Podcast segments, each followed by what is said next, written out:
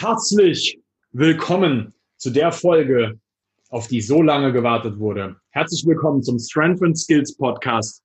Herzlich willkommen zum Dip Talk. Hier sind eure Lieblingshosts Dennis, der Oberteufel Piccolo und ich, Nick Musik. Bisschen Kinder. Herrlich! Wie wir es Ah, gerade angekündigt haben. Heute geht's ab. Heute werden wir über Dips sprechen. Ein Thema, das meiner Meinung nach viel zu underrated wird im generellen Kraftsport, weil Dips einfach scheiße geil sind. Und Dips werden in den allermeisten Fällen als so ein Schultercrasher, Schulterkaputtmacher, sonst irgendwas verteufelt. Die absolute Teufelsübung.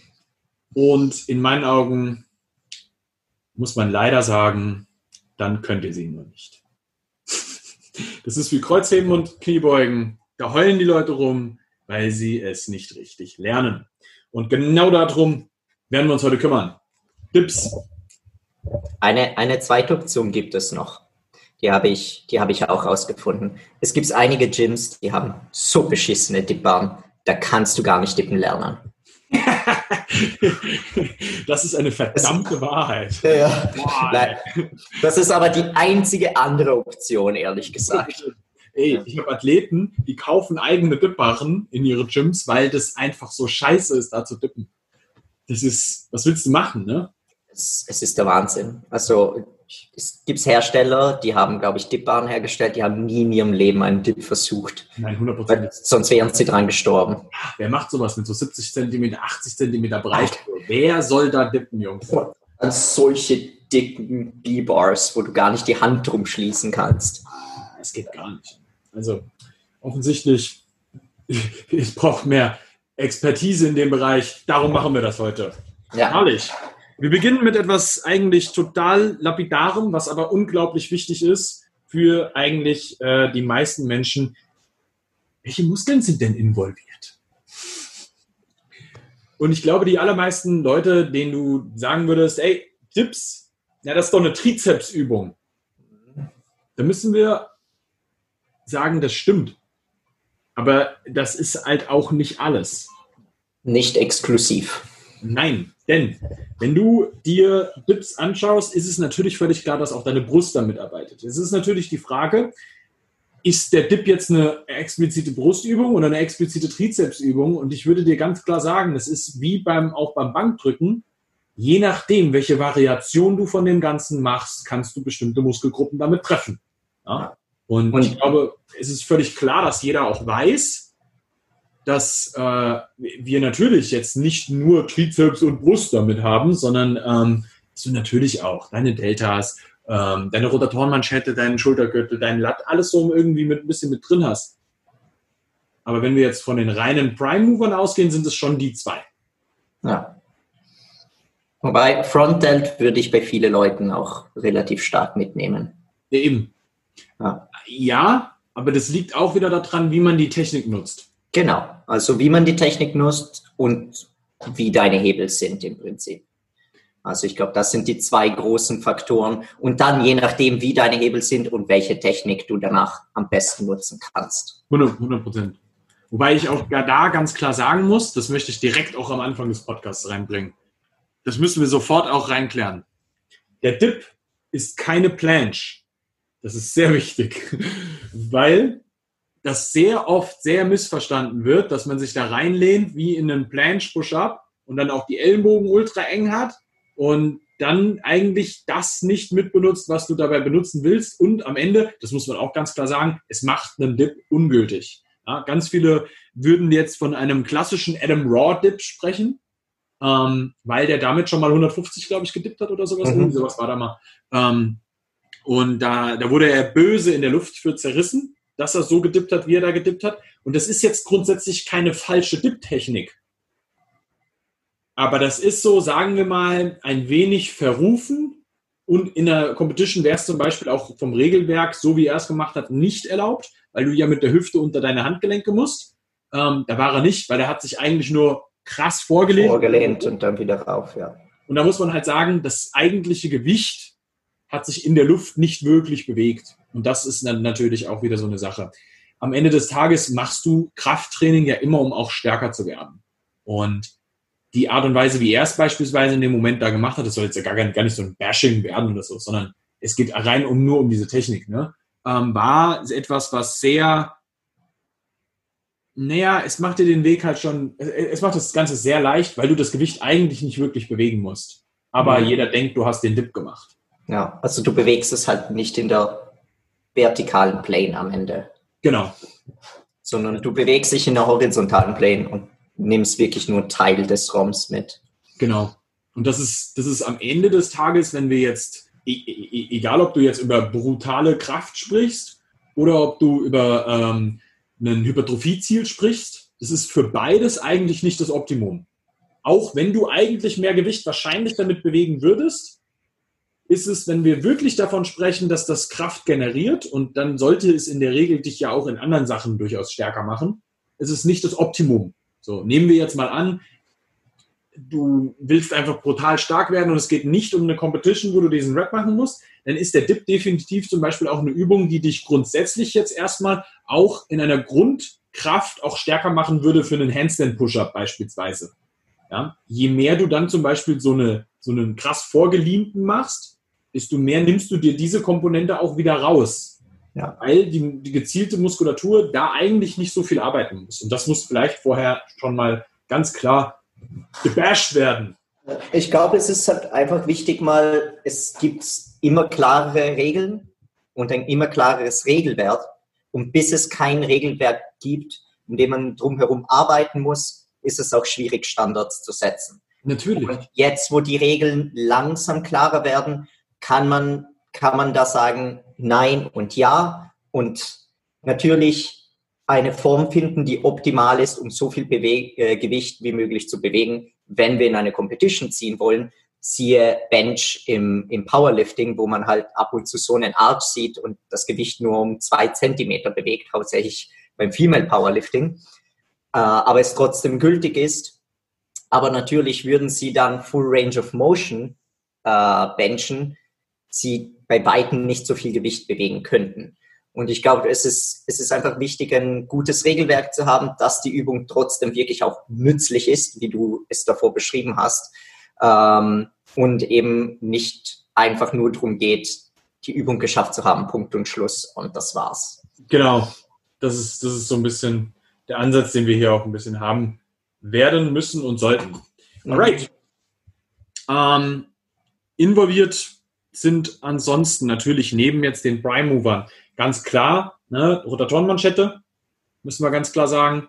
Ähm, Schultergürtel ist meiner Meinung nach und, und Rotatorenmanschette ähm, in Verbund, das wird ja nicht anders, ähm, sind die zwei Faktoren, die dich am meisten beeinflussen im Dip, von denen du am allerwenigsten erwartest, dass es so ist. Ich glaube, jeder, der, der einen komplett geschreddeten Schultergürtel, also wenn der mal so richtig hin ist, hat oder hatte mal, der wird schon mal gemerkt haben, dass der Power-Output im Dip massiv darunter leidet, wenn du da einfach im Sack bist. So, ja, diese Tage, wo du einfach dich so, so im Nacken, alles ist verspannt, so um das Schulterblatt herum, sind so, ist die ganze Muskulatur schon so müde und sowas. Das sind die Tage, an denen du vielleicht auch einfach generell nicht unbedingt schwer tippen solltest, weil das auch sehr verletzungsanfällig meistens ist, genau an den Tagen. Das ist einer der Faktoren, der in meinen Augen mit der relevanteste ist für ganz, ganz, ganz viele Athleten, weil der Schultergürtel viel zu wenig Aufmerksamkeit bekommt für extrem viele ähm, Athleten. Und das ist wiederum etwas, wo wir den Kehrschluss auch da äh, wieder nehmen können, weil das ist etwas, das auch extremst relevant für Skills wird. Ja. Also ich glaube eben, das mit dem, mit dem Schultergürtel ist dann eigentlich der größte Grund, warum äh, Verletzungen im Dip entstehen.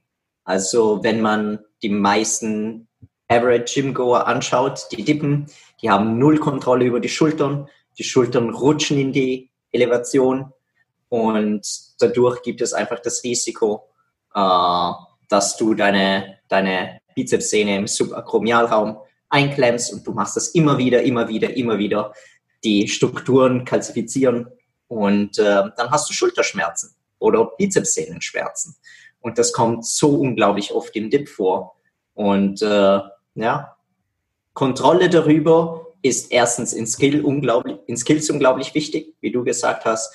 Und im Dip, wenn du ein großes Gewicht dran hast, umso mehr. Ja, das ist dann zum Beispiel auch wiederum der Grund, warum sehr gute Plancher oftmals auch durchaus sehr stark im Dip sind, ähm, weil wenn du eine Planche gut kannst, du in der Regel auch eine relativ, du solltest äh, eine relativ gute Kontrolle über deine Schulterblätter haben äh, hast. Und der, das ist ein Übertrag, der halt massiv da reinspielt. Ja? Dann ist es eigentlich nur noch eine Frage der Zeit, bis dein Trizeps und deine Brust daran auch adaptieren und auch stärker werden und dann richtig mitschießen. Ähm, wobei der Schultergürtel halt einfach der Faktor ist, der am längsten braucht, um sich aufzubauen. Dass da alles gut passt, weil das halt super viele kleine, feine Strukturen sind, ähm, die halt da eine, in, in, wirklich, das ist die relevante Position. So am Ende des Tages, das ist, das ist das Fundament, auf das dein Haus gebaut wird. Was ich glaube super wichtig ist, und das ist eine Erfahrung, die zum Beispiel ich persönlich auch gemacht habe. Ich habe immer Schwierigkeiten mit dem Dip ge gehabt, weil ich beim Planchen früher zum Beispiel nie die Schulter schön in Depression gegeben habe und sie immer in dieser leicht protahierten oder protahierten Position eleviert waren und das bei mir halt im Dip dann auch wirklich gespürt habe, dass es total unangenehm ist und mhm. ich erster zwei Schritte zurück machen musste, die Planche richtig gelernt habe und dann erst die Kontrolle über die Schulterblätter so hinbekommen habe, dass sich der Dip jetzt zum Beispiel zum ersten Mal wirklich, wirklich gut anfühlt. Ja. Also fühlt sich unglaublich an.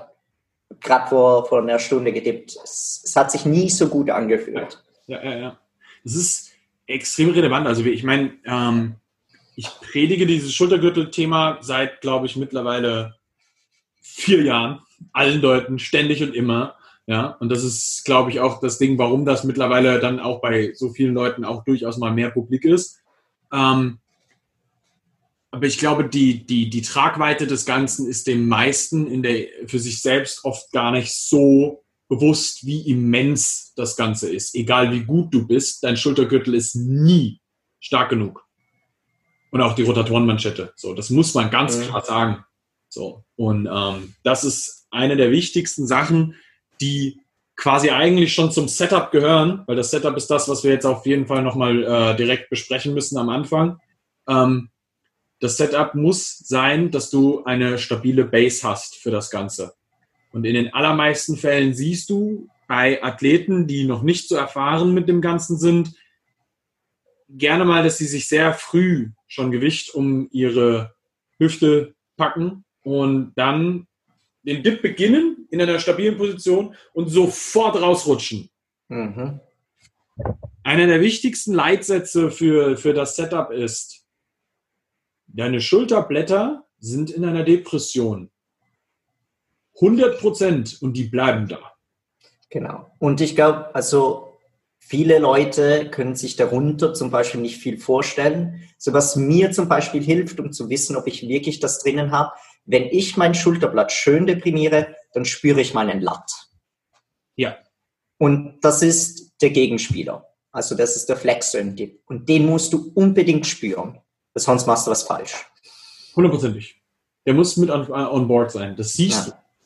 du. Ähm, wenn es um das Setup selbst für einen Dip geht, ähm, wenn du die Möglichkeit dafür hast, ist es sehr, sehr, sehr wichtig, dass dein Dip-Barren hoch genug ist. Das wirst du am Anfang wahrscheinlich gar nicht unbedingt so merken. Ja? Gerade viele Leute, die mit Dips noch nicht so stark unterwegs sind, denen ist es völlig egal, ob die ihre Beine gestreckt haben oder angewinkelt. Und es ist auch nicht so unfassbar wichtig, ob du die gestreckt oder angewinkelt hast. Aber wenn es dir um Peak Performance geht am Ende des Tages, sind gestreckte Beine im Dip extrem relevant. Warum? Weil du eine bessere Körperspannung halten kannst. Mhm. Da werden wir später nochmal zu kommen, wie die Bewegung dann am Ende aussieht. Aber um ein Setup ordentlich zu gestalten, wäre es gut, wenn du einen Dipbarren auf der, also in den meisten Gyms kannst du die meistens so ein bisschen Höhen verstellen. Dann ist es wichtig, dass die relativ hoch sind. Vielleicht auf deiner Schulterhöhe. Ja, das könnte, ist eigentlich eine ganz gute Pi mal Daumen Lösung. von hier aus wäre es sehr, sehr sinnvoll beim Setup, wenn du dir einen vernünftigen Einstieg gibst. Und zwar so, dass der Einstieg so ist, dass wenn du dich in die Startposition des Dips beginnst, äh, begibst, dass du da mit gestreckten Armen reingehen kannst. Warum? Weil du dich nicht noch oben sortieren musst, wo deine Schulterblätter hin müssen. Es ist extrem relevant, dass du mit gestreckten Armen in die Position reingehen kannst und du dann schon in, eine, in einem festen Setup für die Schulterblätter direkt drin bist. Das wird dein Leben unglaublich einfacher machen. Wenn es schwer wird, schwer wird, noch einen extrem harten Shrug zu machen, bevor du in den Dip reingehst, einfach nicht optimal ist. Hundertprozentig. Das, das, macht keinen Spaß, das zu sortieren. Ähm, ich glaube, hier ist auch nochmal ein relativ wichtiger Part. Wo, wie positionierst du deine Handgelenke? Weil auch hier, gerade bei Leuten, die nicht so erfahren mit Dips sind, ganz oft das Ding kommt mit, ja, dann mir tun von Dips die Handgelenke weh. Ich brauche dafür Handgelenksbandagen oder sonst irgendwas. Ganz ehrlich, wenn du Handgelenksprobleme bei Dips hast, dann hast du hundertprozentig deine Hände nicht richtig auf dem, auf dem Holm ähm, positioniert. Weil in der Regel sollte das eigentlich ein, ein, ein gerader Verlauf deine Hand zum Unterarm sein. Das ist eine komplett neutrale Position. Da ist nichts in irgendeine Richtung abgeknickt. Das muss sehr, sehr bewusst sein, dass das das Ziel dabei ist. Und ähm, das ist auch wiederum ein Grund, warum zu dicke Holme nicht geil sind, wie wir schon am Anfang äh, hatten. Weil wenn die so dick sind, dann wirst du gezwungen, dass es leicht abknickt. Und das ist scheiße. Das muss man ganz klar sagen. Also die, die Handgelenke sind da echt eine Sache. Du kannst da meinetwegen Handgelenksbandagen tragen, aber eigentlich wirkt, wenn du die Handgelenke richtig positionierst, keine Last drauf. Da passiert nichts, weil du nicht abknickst. Also dann brauchst du die Handgelenksbandagen im Endeffekt eigentlich gar nicht. So, die Last fällt gerade drauf. Genau. So, äh, es gibt den ein oder anderen Athleten, der dann ganz klar auch äh, gerne einfach Handgelenksbandagen trägt, weil er sich sicherer fühlt und das ist okay ich judge da auch keinen. So, ne? Es ist nur ganz klar mal gesagt, wenn du Schmerzen am Handgelenk hast, hast du es nicht richtig positioniert. In den allermeisten Fällen. Okay. Ähm, ich glaube, der nächste Punkt, den wir dann auf jeden Fall mit ansprechen müssen, ist auch eine Ellbogenpositionierung im Dip. Ähm, ich, wir könnten vielleicht mal davor die Breite machen. Wunderbar. Ja. Wie, wie, wie stelle ich mir meinen Dip ein? Im, im Endeffekt, ja.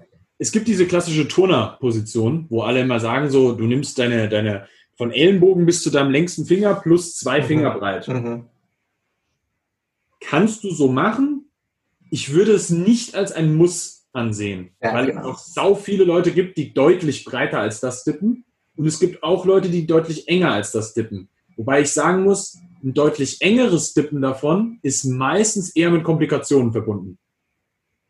Also es gibt sehr viele, die deutlich breiter dippen. Es gibt viel weniger, die deutlich enger dippen. Und meistens, wenn die Leute deutlich enger dippen, sind sie nach einer Technikanpassung meistens besser bedient, ein bisschen breiter zu dippen. Was den Hintergrund hat, ähm, je enger du bei einem Dip greifst, desto mehr nimmst du die Brust raus weil du, je enger du greifst, weniger in eine Innenrotation gehen kannst und ähm, dadurch die Brust einen Ticken rausnimmst. Das ist jetzt nicht immens viel, aber es macht schon einiges aus, insbesondere wenn du in hohe Lasten gehst. Weil dein Trizeps ist jetzt nicht schwach, aber er wird im Verbund mit der Brust immer mehr bewegen als ganz alleine. das ist völlig klar. Ich meine, du beugst auch mehr, als dass du, äh, keine Ahnung, in der Leg Extension bewegst. So, das ist normal. Ja. Das ist, glaube ich, ein relativ wichtiger Faktor. Und es war wichtig. Oh, fuck. Danke. Next one up. Alright. Ellenbogen. Der Ellenbogen. Ähm, grundlegend. Wir können uns eigentlich einfach eine Grundregel behalten. Dein Ellenbogen bleibt immer über deinem Handgelenk. Zu jeder ja. Zeit. Der geht nicht nach vorne, der geht nicht nach hinten, der geht nicht nach links, rechts, irgendwie was. Dein Ellenbogen bleibt über deinem Handgelenk. Grundregel. Ja. Ich glaube, ich glaub, das hat sich. der, der Ellenbogen, du arbeitest um den Ellenbogen herum. Wenn du das Gewicht so optimal bewegen willst, wie du, wie es möglich ist, dann bleibt er einfach dort. Wenn du mehr mit dem Trizeps arbeitest, zum Beispiel ein Fehler, dann kommt es zu einer stärkeren Ellenbogenflexion. Und das kannst du von mir aus nutzen, um den Trizeps besser zu verwenden. Ähm, aber wenn du mehr Gewicht bewegen willst, ist das äh, nie eine gute Idee. 100 Prozent. Wo du ähm, das ganz oft siehst, ist, wenn du dich mal von vorne filmst mh, mm, und beim Dippen, du, wenn du unten raus wieder willst und du dann siehst, dass deine Ellenbogen mehr an, näher am Körper sind und deine Handgelenke weiter außen, dann weißt du, dass du wahrscheinlich ähm, ein bisschen zu breit gegriffen hast für deine Verhältnisse und dementsprechend dann natürlich die Ellenbogen näher an den Körper rangehen und du nur noch aus dem Trizeps rausdrückst. Ähm, das kann aber auch damit zusammenhängen, ob tatsächlich deine Innenrotation zu schwach ist. Und das passiert tatsächlich auch Leuten. Ähm, ist etwas, was du sehr oft bei Frauen siehst, die sehr verbissen an ihrem Dip arbeiten und sich nicht so um die Technik kümmern wollen. Ähm, no hate, so, aber das passiert da sehr, sehr oft, dass man das sieht. Ähm, da muss man ein bisschen darauf achten, dass, dass, dass, dass da die Position besser gefunden wird und die Ellenbogen auch ein bisschen mehr außen bleiben. Ich glaube, das ist auch relativ wichtig, da nochmal klar zu machen, so, wir reden jetzt von einem, nennen wir das mal den optimalen Dip. Ja, auch hier können wir später nochmal darüber sprechen, wie wir die Technik vielleicht nochmal irgendwohin adaptieren für irgendwelche mhm. bestimmten Ziele. Aber jetzt gerade so die grundlegenden Sachen im Dip. Ähm, zu der Bemerkung eben, die du gemeint hast, zu diesem extremen Trizeps-Dip. Ähm, ich glaube, ein weiterer, also ein weiterer Faktor, der immer sehr stark damit spielt, ist, wenn unten im Loch die Schulterblattspannung verloren wird die man beim Runtergehen hat und der Rücken praktisch einsackt und man dann in eine eher retrahierte Position reinfällt, das ist dann, glaube ich, der zweite Fall, wo das sehr, sehr stark zur Geltung kommt. Hundertprozentig. Ja. Also da, da, da kommt ja jetzt eigentlich schon der, der nächste Punkt in der, in der Agenda zum Tragen. Perfekte Überleitung, Dennis. Mhm. das, geht, das ging runter wie italienisches Olivenöl. die Schulterpositionierung. Und ähm, da geht es vor allem darum, ähm, einerseits natürlich auch Scapula, das ist immer ein bisschen miteinander verbunden, aber für mich so einfach nur so vom Feeling her des Athleten, der das selber macht. Es wird oft gesagt, du brauchst auch viel Protraktion im Dip. Und das ist auch grundsätzlich jetzt erstmal nicht falsch. Aber es, du brauchst weniger Protraktion, als du meistens denkst. Mhm. Und da müssen wir ein bisschen aufpassen, dass, dass uns da die Neutralposition, die du eigentlich haben willst, nicht flöten geht. Und die Neutralposition bedeutet, du bist eigentlich in einer sehr stabilen Position für dich selber. Ja, das kannst du dir eigentlich so vorstellen. Du sitzt jetzt gerade vielleicht, während du diesen Podcast hörst, ja. Und wenn du, wenn du jetzt sitzt, dann musst du dir vorstellen, Schulterblätter runter. Latt anspannen und dann bist du meistens schon in so einer Position, wenn du jetzt so ein bisschen die Brust öffnest, ich rede nicht von einem Brust überstrecken, sondern so ein ganz bisschen die Brust öffnest, dann bist du meistens schon in einer relativ stabilen Position. So, das fühlt sich jetzt auch schon gut an. So, die Ellenbogen so, die, die, die Arme, die berühren dein Latt, so, du fühlst dich stabil normalerweise in der Position, so. Das ist vielleicht die Position, in der du jetzt dich vorbereitest, oh shit, jetzt kommt gleich ein Kampf und ich muss boxen oder sowas, ja. In etwa so kannst du es dir vorstellen. Ähm, wenn du aus der Position in eine, in einen Dip jetzt gehen würdest, bist du meistens in einer sehr stabilen, grundlegenden Position dafür. Jetzt neigen aber ganz viele dazu, hier ihre Schulter sehr krass nach vorne zu lehnen. Mhm. Und da geht es vor allem mir darum, wie du jetzt den Humeruskopf, also den Oberarmknochen, positionierst in deiner, in deiner Schulterpfanne. Und die meisten Menschen haben hier das Problem, dass die das zu weit nach vorne nehmen. Und wenn du das machst, so, das kannst du, während du jetzt gerade sitzt, auch mal mitmachen, so als Zuhörer, dann ähm, dann wirst du die, erleben, wie dein Schulterblatt hundertprozentig in ein ganz kleines bisschen mehr in eine Elevation geht. Und das ist ein Problem. Ja, also ich glaube, viele Leute, wenn, wenn man ihnen sagt, du brauchst ein bisschen Protraktion im Dip, und das ist bei der Planche genau das gleiche Problem, dann drücken sie ihre Schulterblätter auseinander, aber vergessen, dass es automatisch ein bisschen nach oben rutscht, wenn man nicht dagegen ansteuert.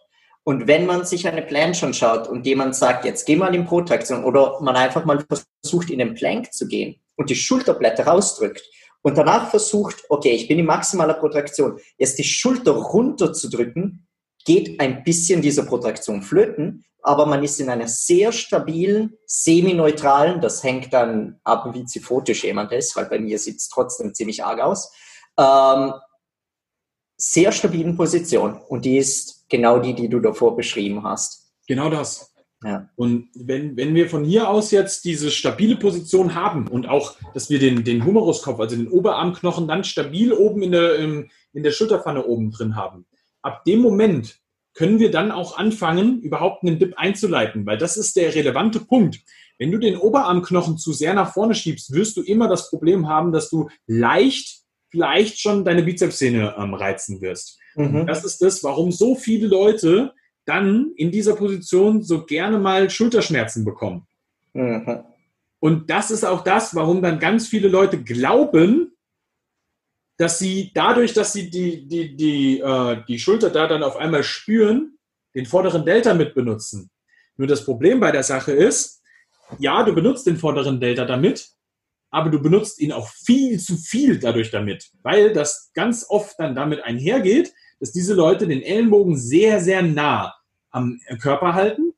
Und sobald du das tust, nimmst du halt auch in dem Moment, du, du merkst das ja, wenn du jetzt hier den, den nach vorne nimmst, so, den, den, den, den, den, die Schulter, so, und dabei an deine Brust fasst, der obere Teil der Brust da oben, der wird, der wird nicht mehr so gut mitarbeiten in dem Moment. Während hingegen, wenn du den, die, die, äh, den Arm, also den Oberarm ähm, richtig positionierst, ist das komplett mitaktiv. Und das ist der relevante Punkt. Du willst, dass das mitaktiv ist. Weil das auch die Stelle ist, wo ganz vielen Leuten gerne mal die Brust flöten geht beim Dippen. Ja? Also der, der, es ist ja wirklich auch eine Übung, die einen großen Stretch auf den Brustmuskel bringt und dann auch gerne mal ähm, dafür sorgt, dass du da vielleicht mal einen kleinen Muskelfaserriss hast oder sowas. Ja? Und es gibt ja auch genug Leute, die sich da schon mal die Brust abgerissen haben bei. Mhm. Ähm, das ist oftmals einhergehend damit, dass dann halt da eine Struktur lange Zeit nicht richtig mit involviert wurde und dann irgendwann mal unter hoher Last einen krassen Stretch drauf gekommen ist, ja. dann hält es das nicht aus. Oder man rutscht halt zu tief runter im Dip in einer Range, die du nicht gewohnt bist und dann halt einfach, ja. 100%. Schack. da muss man ein bisschen aufpassen. Ähm, jetzt haben wir, haben wir den Part da schon mal ein bisschen mit reingebracht, wie du die Schulter da positionierst. Ähm, das ist auf jeden Fall ein extrem relevanter Part und was natürlich jetzt auch wichtig ist, ist, wie du die Scapula dabei positionierst. Und ich glaube, auch hier müssen wir nochmal ganz klar davon sprechen, wenn du nach einem schweren Dip-Tag oberhalb deiner Scapula und ich rede jetzt nicht, das ist ein bisschen, du brauchst ein bisschen Anatomiekenntnisse jetzt. Ähm, wenn du beim, beim, beim Trapezius da komplett dicht bist, das kann dir passieren gehört halt mit dazu. Das ist sehr, sehr, sehr, sehr, sehr normal. ähm, wo wir ein bisschen drauf achten, achten müssen, ist, ähm, ob dein Supraspinatus. Supraspinatus, ja, ja. Wenn der beleidigt ist, hast du sehr wahrscheinlich irgendwo mal ein bisschen was an der Technik verloren. In den allermeisten Fällen. Ja? Ähm, da müssen wir ein bisschen drauf achten. Jetzt kommen wir aber zu einem Punkt, der sehr underrated ist. Ähm, wenn dir die Schulter zu sehr nach vorne rutscht beim Dippen, du das so, so krass einklemmst und du mit dem Ellenbogen sehr, sehr nah am Körper lang dippst, dann hast du oftmals vorne an der Schulter Schmerzen so ein bisschen. Das kennt jeder mal. Das ist aber nicht direkt ein Delta und du kannst es auch nicht so richtig ausfindig machen, ob das jetzt die Bizepssehne ist, die es vielleicht auch nicht immer ist. Das ist ganz oft Subscapularis. Und das ist der Punkt, der echt ähm, dann auch eine gefährliche Sache wird, weil der halt mit daran verantwortlich ist, deinen Ellbogen sehr nah am Körper nach hinten zu führen. Es ist ja sehr oft so, dass dann das Schulterblatt beim Hochrutschen ja dagegen knallt und irgendwie das konstant reizt, wenn, genau. wenn du runtergehst. Und dann hast du ja diesen Mid-Delta-Schmerz, der ganz, ganz typisch ist. Genau, das wiederum ist Bizepssehne. Ja. ja. So, das sind, das sind zwei Sachen, die hm. oft miteinander einhergehen. Ähm, aber tatsächlich unterschiedliche Sachen sind. Also das ist einmal dieses, ähm, wenn dein, dein, dein ähm, Supraspinatus oben auf dem Schulterblatt quasi so sitzend, wenn du das so ertasten willst, so. Ähm, wenn der zu sehr gereizt wird, hast du da meistens dann nachfolgend auch Bizepssehnenprobleme. Ganz, ganz, ganz, ganz oft. Mhm. Und beim Subscapularis ist es halt damit verbunden, dass der diese krasse Last nicht ab kann, weil der ist halt winzig, so im Vergleich jetzt mal, ne, beim Dippen. Wenn du sehr nah am Körper lang dippst und ähm, das könnte dir theoretisch auch passieren, wenn du jetzt sehr schwer, sehr eng ruderst. Ähm, in, also da, du brauchst schon sehr viel Volumen. Das passiert dir eher meistens bei Druckbewegungen, dass da ein Problem äh, passiert. Aber das musst du mit im Kopf haben. Das ist der Grund, warum ich auch sage, es ist beim Dippen ein bisschen sinnvoll, die Ellbogen ein bisschen weiter außen zu haben. Ein ganz enges Pushen ist nicht das Beste. Das gilt übrigens auch für äh, ähm, Liegestütze. Weil man sehr oft eingeimpft bekommt, ja, die Ellenbogen müssen an den Körper. Das stimmt schon. Aber das hat eher damit zu tun, dass du halt nicht in einem, in einem äh, 90-Grad-Winkel deine Ellenbogen. In der Elevation landest. Ja. Genau. Ja, das, die, die Ellenbogen sollen nicht in einem 90-Grad-Winkel vom Körper wegstehen, aber in einem 45 Grad sind sie super. Ja. Perfekt. So, ne? Und das ist ein ganz wichtiger Punkt, der auch fürs Dippen so gilt. Hm, ich glaube zur Einleitung, also zwei große Fehler. Einen hast du ja schon beschrieben, dass man lehnt sich vor und die, die Schulter rutscht komplett aus. Einen zweiten Fehler, den ich auch sehr oft sehr gerne sehe, ähm, auch sehr oft beim Mädchen jetzt in dem Fall, ist am Anfang der Bewegung, anstatt mit einem ganz leichten Vorlehnen zu starten, einfach gerade runter zu wollen. Ja. Das ist das Zweite, wo man die Schultern komplett rausrutschen lässt aus dieser schönen Anfangsposition, weil, okay, ich weiß, ich muss beim Dip schön stabil stehen, aber das Erste, was sie tun, ist, die, die, die Schultern rutschen zu den Ohren hin und sie gehen kerzengerade runter. Und ich, ein Tipp, den ich gern gebe, ist, leite die Bewegung mit der Schulter ein und erst danach mit der Ellenbogenflexion anfangen. Ohne es zu übertreiben, natürlich, das passiert gleich nacheinander, aber wenn es gleichzeitig passiert, ist die Tendenz, die Leute fallen einfach gerade in den Dip rein. Genau das. Das ist ein Riesenproblem. Das ist, es ist ähnlich wie beim Beugen mit Hüfte und Knie.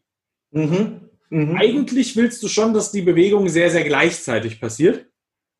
Es ist aber manchmal ähm, für den einen oder anderen Athleten die bessere Version zu sagen, leite es mit der Hüfte ein, leite es mit dem Knie ein, genau, weil er genau. das vielleicht besser versteht. So. Super Beispiel. Das ist genau das gleiche Ding mit dem Dip. Ich, eigentlich kannst du am Ende des Tages sagen, der Dip ist der Squat des Oberkörpers. So. Ja. Und ähm, weil, weil, weil, weil die Brust im Endeffekt auch wiederum wirkt wie die Adduktoren im, im Squat. Aber da kommen wir gleich noch zu.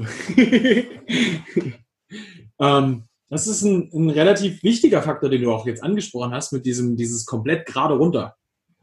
Ähm, wenn du da komplett gerade runter gehst, hängst du am Ende meistens sehr mit einer komplett krass rausgeöffneten Brust da drin. Und als ein unbeweglicher Mann kann ich dir dazu sagen, ich komme dann zum Beispiel gar nicht tief. Wenn ich die Brust komplett offen habe, werde ich nie unter 90 Grad kommen. Passiert bei mir nicht. Also ich habe die Beweglichkeit hier nicht. Ne? Ähm, das passiert bei mir nicht. Kann ich nicht. Und würde dann nur noch in passiven Strukturen drin hängen. Und das wäre sehr wahrscheinlich mit der Zeit definitiv was, was sich bei mir sehr rächen würde. Du würdest ja auch mit den Schultern komplett nach oben rutschen. 100 Als Folge. Hundertprozentig. Also du, du, du wirst in der Elevation gezwungen. Und das führt sehr wahrscheinlich zu Verletzungen langfristig. Ja. Es gibt immer Leute, die das überleben. Ich weiß nicht wie, aber es passiert. ähm, aber da muss man sehr, sehr, sehr, sehr aufpassen. Also sich ein Minimum vorlehnen äh, im Dip ist, glaube ich, bei keiner einzigen Version, die du dir überlegen kannst, äh, eine schlechte Idee. Einfach weil du dadurch größere Muskelgruppen verwendest Ja. und du einfach sicherer arbeiten kannst. Weil das ist eine grauenhafte Position, in der du dich einzwängst. Ja. Uh. Alright. Ähm, ich glaube, die Rolle der Scapula haben wir auf jeden Fall schon mal mit reingenommen. Ja. Ähm, was hier vielleicht nochmal eine sehr wichtige Sache ist, weil immer alle so viel Protraktion im Kopf haben. Wenn du in der untersten Position deines Dips bist, ist es sehr wahrscheinlich, dass deine Protraktion ein wenig darunter leidet. Das ist normal. In der untersten Position, wie willst du die Schulterblätter da außen halten? Das funktioniert nicht. Halte sie aber definitiv in einer Depression. Depression, das ja. Richtig. Das ist bei allen horizontalen Druckbewegungen so. Es ist eigentlich auch bei vertikalen Druckbewegungen so. Wenn du in der untersten Position von etwas bist, werden deine Schulterblätter immer in eine Retraktion kommen. Das passiert. Vor allem, wenn die Brust involviert ist zu einem gewissen Teil. Das, das wird dir selbst bei einem Handstand-Pusher passieren, dass deine Schulterblätter mitrotieren. Ganz normal. Ja, und das ist ein sehr natürlicher Verlauf, der zum, äh, zum, zum, zum, zum Rhythmus, wie sich dein, dein Schulterblatt bewegen sollte in einer natürlichen Bewegung, komplett dazugehört. Der humeroscapulare Rhythmus. Ja, den kennt ja keiner. Weißt du? Die, die zwei, das 2 zu 1 Verhältnis, mit dem sich dein Arm und deine Scapula bewegen. 100 Prozent. ähm, das Ding ist, ähm, was als nächstes natürlich eine extrem relevante Rolle spielt, ist deine Brust. Und hier kommen wir zu einem sehr tricky Moment, weil die Brust beim Dippen reinzubekommen für ganz viele Leute sehr schwierig wird. Und hier gibt es verschiedenste Strategien und Ansätze, wie wir das Ganze auch gestalten können, dass die Brust richtig involviert wird. Ähm, das funktioniert für den einen komplett einfach ohne drüber nachzudenken, der dippt und hat die Brust drin. Es gibt Mhm. Leute, die haben die einfach mit am Start. Jetzt sind zum Beispiel Dennis und ich beide Kandidaten, die lange, lange, lange Jahre trainiert haben, viele, viele Dips gemacht haben, fetten Trizeps haben und wenig Brust hatten. Und wir beide haben gedippt wie Arschlöcher. Aber wir haben gut gedippt. Also grundsätzlich. Aus den klassischen Kali-Regeln wurde alles befolgt. Dein Oberkörper muss gerade sein, Schulterblätter in Protraktion. Wir waren gut. Es war perfekt. Aber wir hatten nicht genug Ahnung davon, bis wir uns mal richtig damit beschäftigt haben, was wir eigentlich tun müssen. Und ich glaube, der Punkt wird jetzt für ganz viele Leute sehr, sehr relevant, weil dieses Phänomen ja typisches Kali-Problem ist. Du siehst unglaublich viele Calisthenics-Athleten, die massive Rücken haben, fette Schultergürtel, riesige Delts und überhaupt keine Chests. Massive Trizeps. Oh ja. Und jetzt werden wir ein wenig über Brüste sprechen. Gut. Ähm, es gibt verschiedene Strategien. Ähm, auf der einen Seite, wenn wir uns jetzt mal so ein bisschen so die, die klassische Geschichte des Dips anschauen, einer der, der, der, na, wie soll man das sagen? Kann man, kann man ihn Urvater nennen? Ich weiß es nicht. Ähm, ein Mann, der sehr, vor sehr vielen Jahren schon sehr effektiv Dips eingesetzt hat, war Vince Gironda. Ja, ein Bodybuilder ähm, zu Arnis Zeiten. Ja, ähm, hat viel auch mit Körpergewichtsübungen gearbeitet. Von ihm kommt zum Beispiel auch der Gironda ähm, Sternum Pull-up. Sternum Pull-up, genau. Ähm, und er ist auch bekannt für seine Gironda Dips, die ich jetzt persönlich nicht unbedingt jedem empfehlen würde. Ja, weil die sind echt harte, Alter, ich harte krieg, Schu- Shoulder Destroyer. ich krieg Schulterschmerzen nur vom Anschauen. Aber was wir, was wir von ihm da mitnehmen und lernen können, ist ein sehr relevanter Faktor. Und zwar, dass Innenrotation ein Punkt sein kann, um die Brust gut zu treffen. Nicht für jeden, aber meistens. Und ähm, das bedeutet für ganz viele Leute, dass sie eine Sache aus ihren Dips ein bisschen rausbekommen müssen. Und da sind wir wieder bei dem Punkt von ganz am Anfang. Der Dip ist keine Planche, weil bei der Planche hast du oft im Kopf, dass du so ein bisschen dein, dein, deine Armbeuge nach vorne zeigen lassen musst. Das kriegst du auch immer eingedreht, wenn du zum Beispiel Ringdips machst. Ja, die Ellenbogenbeuge muss nach vorne äh, schauen. Bei, besonders beim Ring-Turnout. Das muss so passieren, sonst ist das kein ordentlicher Dip. Das ist schon so okay für die Übungen, von denen wir jetzt reden. Aber bei einem Dip selbst, wenn dein Ziel ist, die Brust zu treffen, nicht unbedingt das Optimum. Weil immer wenn du das machst, wirst du ja automatisch deinen Humeruskopf oben in der Schulterpfanne leicht drehen. Und in dem Moment, wo du das machst, kommst du eher in eine Außenrotation. Jetzt dürfen wir aber nicht vergessen, dass, der, dass die Brust ja auch ähm, ein Innenrotator ist. Mhm.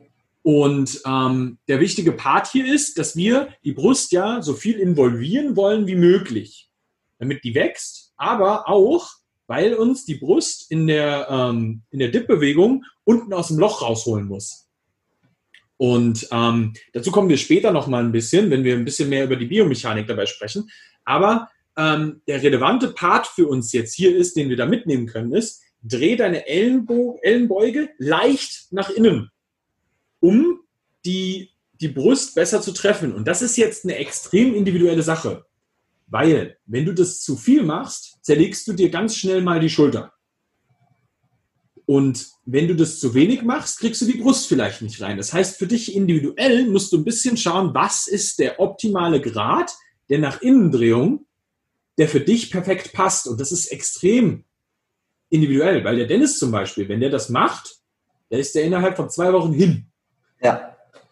Also, aber wir haben darüber geredet, also auch vor einigen Tagen. Und das eine Sache, die zum Beispiel funktioniert, ist, sich auf das Gefühl zu konzentrieren. Sagen, wenn du unten beim Dip einkommst, beim Hochdrücken jetzt nicht nur einfach denken, hey, ich drücke mich hoch, gerade, Punkt und Schluss, sondern ich drücke mich hoch, aber dabei drücke ich die Brust zusammen und schlüpfe so aus dem Loch. Und das ist eine minimale Bewegung, eine minimale Ansteuerung, die aber zum Beispiel hilft, dass da viel besser rauszukommen einfach, weil man dadurch auch einfach mehr Stabilität kreieren kann. Das ist genau das Ding, weil das wird definitiv dafür sorgen, dass du ja schon, wenn du dieses Ziel unten hast, dich mit der Brust wieder rauszudrücken, dann wirst du dich auch über die Brust reinziehen. Das heißt, du aktivierst die quasi oben schon so ein bisschen mit und wenn du das machst, wird die automatisch in ihrer Innenrotationsfunktion, ähm, die sie ja auch mit am Oberarm hat, ja, die, die, die Brust ist ja mit dem Oberarm verbunden. Ja, du hast so einen Vorstretch und dann hast du so einen Stretch-Reflex, wie du sie wieder reindrückst. Ein bisschen. Genau, ja. Also die, die, die wird, du bist in der Position, du fängst jetzt an, deine Brust richtig reinzunehmen und dann wird die dein, dein, dein Oberarm so leicht, ganz minimal, ist, wir reden von Millimetern, wird die ganz leicht mit eindrehen. Und das ist das, was du da in dem Moment auch haben willst, ja, dass, dass die dich mit nach unten zieht und du dann unten richtig geil wieder rausdrücken kannst. Das ist das, was ich vorhin gemeint habe mit dem, ähm, der, der Dip ist der, ist der Squat des Oberkörpers und die Brust ist ähnlich wie der Adduktor in dem Moment. Weil du ziehst dich bei einem Squat ja auch über die Adduktoren gut runter. Und das kannst du in dem Moment auch gut mit der Brust da machen. Ja, dass, du, dass du die Bewegung dadurch einleistest, dass du dich selber runterziehst. Das hilft den meisten Menschen auch sehr, sehr gut, ähm, eine Spannung besser zu halten und nicht so, ich fall von oben durch. Mhm, mh. Weil du dann nämlich dich reinziehst und mit Macht reinziehst und dann wieder rausdrücken kannst. Und das ist sehr, sehr wichtig, dass man das mit im Kopf hat weil das unten dann auch wieder dafür sorgen wird, weil du schon mit einer Vorspannung gut unten reingehst, dass du hier nicht anfängst, den Brustkorb zu früh zu öffnen. Ja, das ist etwas, da, da kommen wir zu einem riesigen Problem beim Dippen. Und das ist eigentlich, glaube ich, jetzt so ein bisschen der Biomechanik-Part, den ich vorhin meinte. Ähm, wenn du dir den Dip anschaust, dann musst du dir natürlich auch ein bisschen anschauen, wie ist der Muskelfaserverlauf von der Brust. Und wir alle, ich hoffe, kennen äh, negatives Bankdrücken. Und in, bei einem negativen Bankdrücken trifft man ja die Muskelfasern der Brust besonders gut. Und ähm, das gleiche Spiel spielen wir eigentlich bei einem Dip auch. Ja, der Dennis hat mir jetzt gerade eben im Vorhinein zum Podcast noch erzählt, dass er sich eine Studie reingezogen hat, wo ähm, der Vergleich war. Ja, es war, es, es war eine, eine Studie von Campbell. Es waren also EMG-Studie, wo EMG-Studien, also man immer sehr, sehr vorsichtig sein muss, äh, einfach im Voraus, weil das elektrische Signal, das von dem Muskelstimulus gegeben hat, heißt nicht jetzt mehr Hypertrophie, aber er wird auf jeden Fall gut involviert. Und im, im DIP hat man eine fast doppelte äh, EMG-Aktivität im Vergleich zum Bankdrücken in dem Lower Pack und im High Pack eigentlich eine fast genauso hohe wie beim Incline Bench, was auch ziemlich faszinierend ist. Genau, das heißt, die Brust ist verdammt involviert im Dip. Ähm, wobei hier ging es um, um richtige, sagen wir unter Anführungszeichen, Bodybuilder-Dips, wo sie also sich relativ stark nach vorne lehnen, ohne sich zu sehr vorzulehnen, weil sonst verwendest du ja sehr viel den Delt und richtig schön in den Stretch kommst und dich dann rausdrückst. Natürlich im Stretch hast du eine extrem starke Muskelaktivierung. Ja. ja. Jetzt muss ich gerade zurückfinden, wo ich war. Ähm, genau. Du warst bei der Incline Bench, äh, also halt Negativ genau. Bench und, und Brust. Was wir in dem Moment haben wollen, ist ja ganz klar, dass wir die, die Bewegung, die wir machen, möglichst in dem Moment dem Muskelfaserverlauf unserer Brust ähm, anpassen. Weil das für uns in dem Moment am meisten Sinn macht, weil wir sie dann am besten involvieren können und am besten natürlich auch langziehen können, sage ich jetzt mal. Ja? Weil je mehr wir involvieren können, desto besser können wir die Muskelfasern langziehen und dann eigentlich alle Hypertrophie-Effekte bestmöglich ausnutzen. Einmal natürlich darüber, ähm, dass, dass, dass alle Muskelfasern gut zucken können, sage ich jetzt mal. Ähm, einmal, dass wir sie alle gut gestretched bekommen und ähm, dass sie auch in die richtige Richtung ziehen können, wo sie optimal ziehen. Ne? Und ähm, das ist natürlich ein Winkel, der ist wieder einmal relativ individuell. Das muss man sich halt dann wieder anschauen, wie groß ist die Person, wie, wie lang ist ihr Oberarm, wie lang ist der, ähm, der, der, der Torso ähm, und wie können wir das Ganze so hinbekommen, dass das für den Einzelnen individuell sehr, sehr gut funktioniert. Und ähm, in den allermeisten Fällen wirst du dich immer, das hat der Dennis vorhin schon gesagt, immer ein ganz kleines bisschen nach vorne lehnen müssen. Der eine mehr, der andere ein bisschen weniger. Fakt ist, du solltest nicht mit einer komplett geöffneten Brust darunter kommen, wo du eigentlich mit einem Oberkörper senkrecht oder vertikal ähm, in der Luft stehst, ähm, weil dann hast du deine Brust unten nicht mit drin. Und jetzt dürfen wir nicht vergessen, dass wenn du in der gebeugtesten Position deines Armes bist, in der untersten Position vom Dip, da wird dein, dein Trizeps in der schwächsten Position sein, um dich rauszudrücken da unten. Das heißt, in der Position ist deine Brust auch am allerwichtigsten, um dich unten auch wieder mit rauszubringen aus dem Loch. Das bedeutet, du musst genau den Winkel treffen, unten, wo deine Brust am besten funktionieren kann, wo alle Muskelfasern im besten Falle bestmöglich pushen können. Und das ist der wichtige Part, warum du da natürlich die Brust ein bisschen gut mit reinbringen musst und dich ein ganz bisschen vorbeugen musst.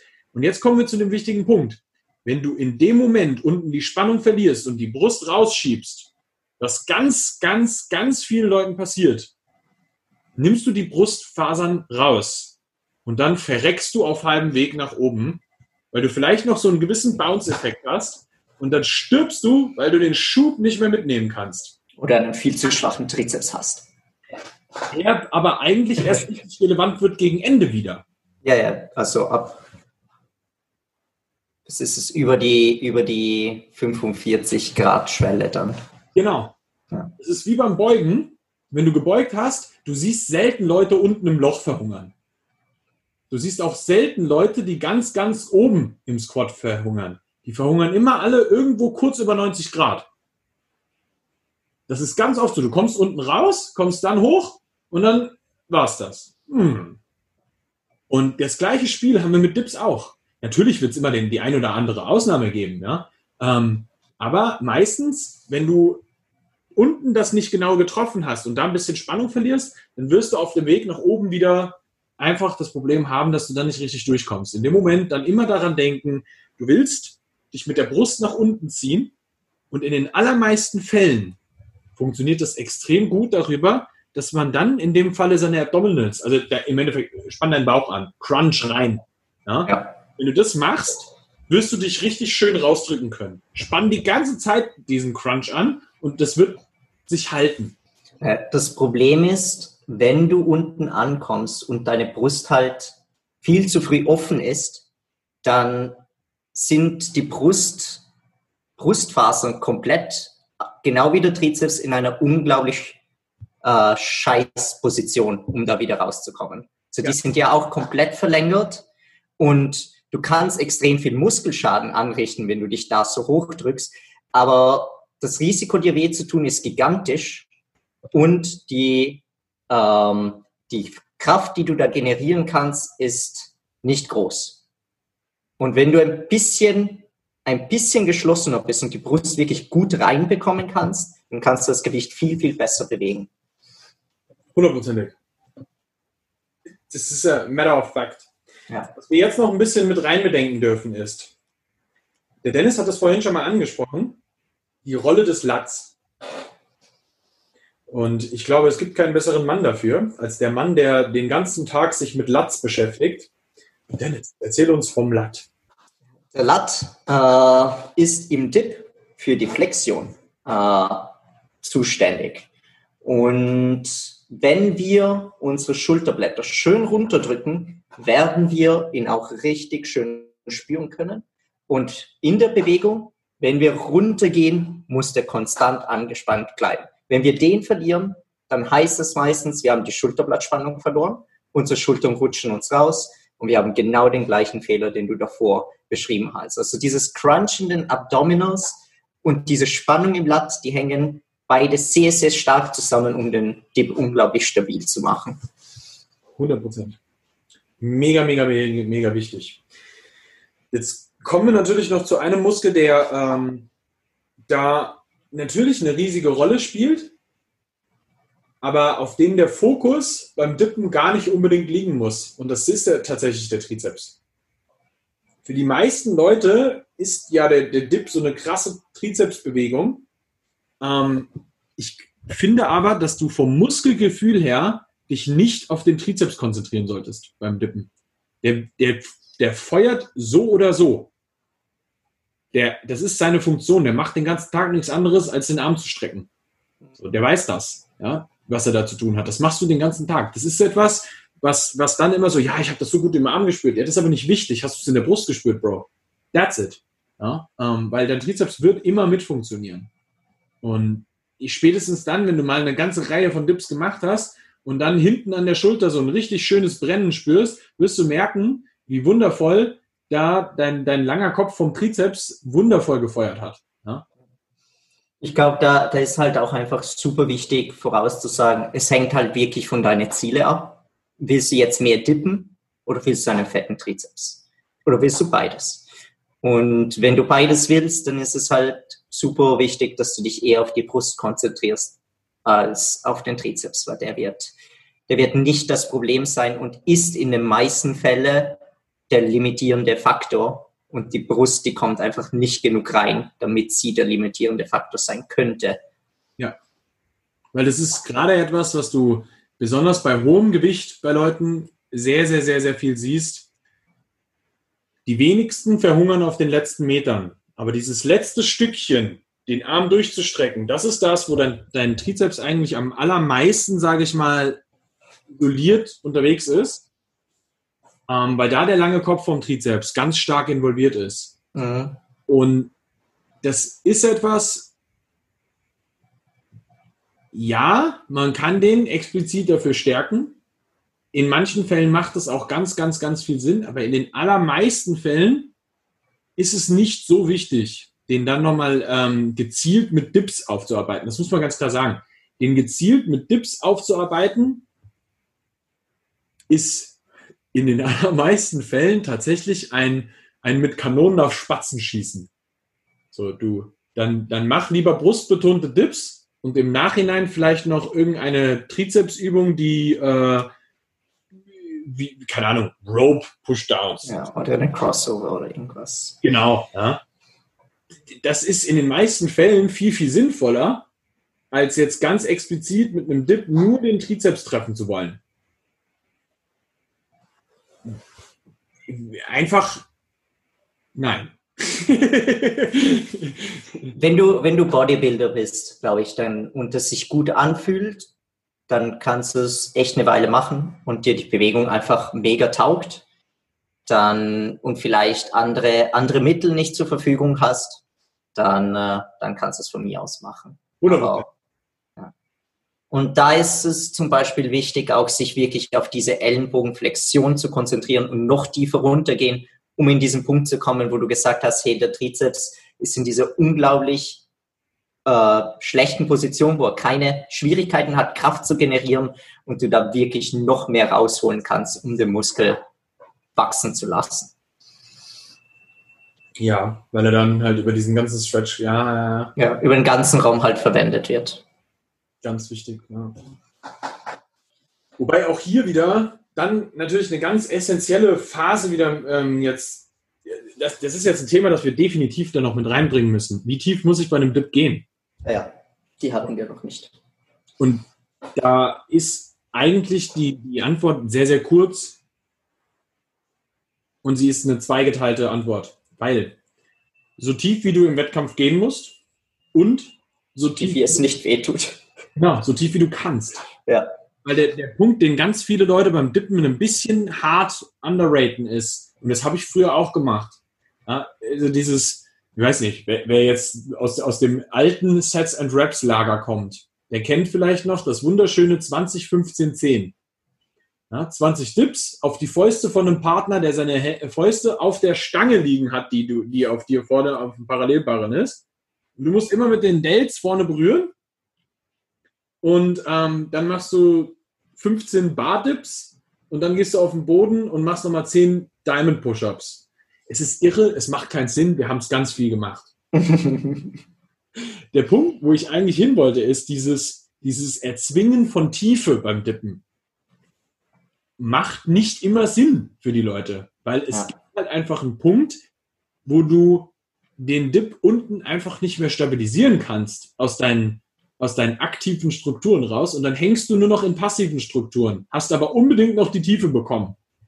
Das macht oftmals keinen Sinn und ist eher gefährlich, als dass es dir irgendetwas bringt. Also die Risk-Benefit-Ratio ist beschissen. Ja. Das ist sowas, da haben Valentin und Andy, ich glaube, letztes Jahr sehr viel drüber gesprochen. Und das ist sowas, was in der Fitnessindustrie sehr viel unterwegs ist, mit diesem ganzen Full ROM over everything. Ja, ja, ja. Es gibt ein Full ROM deines Muskels und es gibt ein Full ROM deines Gelenks. Und es ist sehr wichtig, dass man da mal drüber spricht. Full ROM deines Gelenks ist deine Full ROM. Dass dein Muskel mehr kann, ist mir klar. Wenn dein Gelenk das nicht schafft, wirst du über kurz oder lang irgendwann Probleme damit bekommen. Irgendetwas muss kompensieren. Und die, das, was kompensieren muss, wird irgendwann zu Problemen führen. Das ist wie wenn man bei, keine Ahnung, Stiff Leg Deadlifts oder Romanian Deadlifts zu tief geht. Weil man vielleicht einfach die Mobilität dafür nicht hat und dann muss der Rücken übernehmen. Muss, ja, dann holst du dir. Ja. ja, oder bei Squats halt einfach. Ja, Leute, die zu tief gehen und dann fallen sie in den Buttwink und da musst du die, die Range musst du erstmal lernen und da musst du sie kontrollieren lernen und vielleicht kannst du gar nicht so tief wie halt der Chines neben dir. Ja, und das ist okay. Ja. So, nimm deine Gelenkstiefe und wir sind cool. Ansonsten gibt's Ärger. Alright. Ich glaube, das war schon sehr, sehr vieles Wichtiges. Wollen wir zu ein paar verschiedenen Techniken kommen? Können wir machen. Können wir machen. So, ich glaube, also jetzt, um es klar zu machen, den Dip, den wir bis jetzt beschrieben haben, ist äh, den Dip, der auf jeden Fall das meiste Gewicht bewegen kann, alle Elemente drinnen hat, um sicher zu sein und sich für die meisten Leute eigentlich super gut anfühlt. Genau. Und die Dips, die wir jetzt besprechen werden mit anderen Formen, die würde ich jetzt nicht in spezifische Wettkampfzyklen einbauen, Ähm, die würde ich nur bei sehr bestimmten Individuen einbauen, die auch keinen Bock haben, andere Übungen zu verwenden, die vielleicht besser wären, um bestimmte Muskelgruppen besser zu treffen und weit von dem Wettkampf verwendet werden. Also kleiner Disclaimer. Alright. Äh, Im Prinzip kann man das Gewicht im Dip shiften, um ein bisschen besser den Trizeps oder ein bisschen besser die Brust zu treffen. Äh, es gibt extreme Variationen, die dann schon im Skills-Bereich hingehören, wie der Impossible Dip, wo du äh, praktisch nur über den Trizeps arbeitest, dich komplett nach hinten lehnst, die Beine vorlässt, was sagen wir für einen Street-Workout-Athleten, also Street-Lifting-Athleten null Sinn ergibt und eine sehr, sehr technische Komponente hat, aber sagen wir, das könnte das Extrem des Trizeps-Dips sein, weil dein Körper ist komplett vorne und du arbeitest nur über die Extension des Ellenbogens und hast nichts anderes drinnen, außer ja den Rear Delt und hat Lat als Gegenspieler wie immer zum Teil. Ähm, genau. Und dann hättest du die Version, die man vielleicht ein bisschen besser durchführen kann für den Trizeps, wo du die Beine auch etwas weiter vorne lässt und dich so weit runtergehen lässt, wie es geht und wirklich dich darauf konzentrierst, hier den Ellenbogen mit reinzunehmen und zu bewegen, um die Range of Motion des Trizeps zu vergrößern und dich wirklich aufs Rausdrücken, dich besonders zu äh, darauf zu konzentrieren. Natürlich kannst du so einen Dip nicht beladen wie den Dip, den wir davor beschrieben haben. Also, außer du machst nichts anderes natürlich. Aber in diesem Fall musst du bei Bodyweight wieder anfangen, musst du dir sicher gehen, dass du diesen Muskel spürst. Und das ist, glaube ich, dann auch ein großer Unterschied im Dip. Wirst du die Muskeln, einfach weil es so eine große und komplexe Bewegung ist, nicht immer spüren, wenn du ihn durchführst. Und irgendwann einmal wird es automatisch und das ist wie in einem RDL oder in einem Squat, du dich nicht auf einen bestimmten Muskel gut konzentrieren kannst, einfach weil es eine komplexe, große Bewegung ist. Und wenn du sie für solche Nutzen verwendest, du dich wirklich auf den Muskel konzentrierst und schaust, welcher ist der limitierende Faktor. Das heißt, welcher Muskel gibt nach, wenn ich ihn mit einer bestimmten Form mache und ist es der Muskel, der nachgeben sollte und ist es der Muskel, den ich wirklich auch verwenden will. Und genau, und die letzte Version äh, wäre die, wo wir jetzt versuchen, vielleicht die Brust mehr reinzunehmen, wo zum Beispiel jemand wie ich ähm, die, die Verletzungsgefahr bei so einem Dip halt sehr, sehr hoch ist und ich echt einfach nur mit ein paar Bodyweight Reps anfangen soll, wo ich sehr langsam arbeite und mich eben etwas mehr vorlehne, hier die Brust etwas offener halt beim Runtergehen, um einfach diesen super Stretch reinzubekommen, die Muskel in meiner Brust so sehr kaputt zu machen, wie es einfach nur geht und aus einer so ungünstigen Position wie möglich, ohne dass sie so ungünstig ist, dass ich mich verletzt. Da wäre wieder diese ROM, wenn ich zu tief drinnen bin, da kann ich mich nicht mehr rausschieben. Das bringt mir gar nichts. Aber ich muss eine ROM finden, mit der ich mich schön rausdrücken kann und trotzdem dann noch so viel Schaden anrichte, wie möglich ist. Und im zweiten Teil der Bewegung trotzdem, wie im Competition Dip eigentlich, wirklich versuche auch die Brust zusammenzudrücken, um dieses Element dann auch im Competition Dip effektiv überführen, also überführen zu können, einfach neurologisch und gefühlsmäßig, glaube ich. Wenn du die ganze Zeit benchst und gut die Brust spürst, ist das schön und geil. Aber wenn du dann wieder dippen gehst und nicht weißt, wie du sie verwendest, bringt sie dir doch auch nichts mehr. 100 Prozent. Da muss man sehr, sehr gut aufpassen. Und was wir hier vielleicht nochmal mit reinbringen müssen, ist, ähm, auch wenn du da recht aufrecht unterwegs sein kannst, musst du stark unterscheiden zwischen einem Dip, der dann sich anfühlt und aussieht wie ein Bench-Dip und einem Dip. Ja. Sehr also, wichtige Sache, weil da haben der Dennis und ich uns im Vorhinein, wir haben sehr ja. viel darüber gesprochen und das, das, das war, glaube ich, der elementarste Faktor für uns zwei, weil wir, wir haben eine hitzige Diskussion geführt, wie wir das machen müssen und die war geil. Ja. Ähm, äh, ich, ja. Ich bin heute, ich bin heute eiskalt zum Dipbahn gegangen, habe mich auch mit Valentin darüber unterhalten und halt wirklich das Muskelgefühl versucht, so gut zu interpretieren, wie es geht. Und das Wichtige ist, ich glaube, offene Brust heißt auch nicht jetzt einfach komplett gerade runtergehen. Du komplett gerade runtergehst, dann verwendest du keine Brust. Genau. Schlicht und einfach so. Du hast eine gerade Brust, du kannst deine Schulterblätter zusammenbringen, also siehst wirklich wie eine fucking Benchpress, aber lehn dich trotzdem vor und dann wirst du spüren, wie schön deine Brust zerfickt wird. Genau. Und hier müssen wir sehr, sehr stark darauf hinweisen, dass das gefährlich sein kann für Leute, die das Ganze nicht gut kontrollieren können. Und darum ja. sagte Dennis auch Bodyweight. Ja. Das kann ganz mies enden. Und das Problem hierbei ist auch, das, vielleicht eins der vielen Probleme, wenn du das Ganze online stellst, wird es 100%ig den nächsten Calisthenics-Nazi geben, der dir sagt, das ist ein scheiß Dip. Womit er recht hat, wenn das den Vorstellungen von ihm entsprechen muss. Wenn das aber dein Dip ist, der in dem Moment das und das treffen muss und soll, ja. ist es nicht grundlegend ein falscher Dip, sondern einfach nur manchmal vielleicht auch der Fall, dass dein Gegenüber keine Ahnung hat von dem, was du da eigentlich gerade machst und einfach nur mal seine Meinung loswerden wollte, weil ihm das nicht gefallen hat, was dir, was du da gemacht hast. Ja. Äh, ich glaube, das ist halt echt, es, es wird individuell anders sehen. Der eine wird sich mehr vorlehnen, der andere weniger. Aber wenn wir halt von Mas Muskelwachstum reden, dann müssen wir den Muskel spüren. Der Muskel muss fertig werden und wenn ich dipp, wie ich normalerweise dipp, dann wird mein Trizeps oder meine Schulter immer vor meiner Brust müder werden. Ist egal, wie sehr ich sie unten squeeze. Und wenn ich so dippe, dann habe ich einen Tag danach einen Brustmuskelkater, da kann ich meinen Arm nicht mehr abduzieren, äh, abduzieren also zusammenführen halt. Und, äh, und ich glaube, ja, mehr, mehr würde ich da eigentlich nicht reingeben. Wenn du ein Fall bist, der eben schon Schulterverletzungen hatte und wirklich vorsichtig sein muss, dann würde ich dir auch wirklich andere ähm, Gekurzhandel drücken oder so. Sei nicht so stur, öffne deinen Horizont, mach irgendwas, wo du trotzdem deine Brust wirklich gut spürst und mach nebenbei den Competition Dip, um zu lernen, dort die Brust richtig zu verwenden. Ja. Also das ist eine Kombo, die, die wir auch bei Kunden drinnen haben und das einfach, es funktioniert.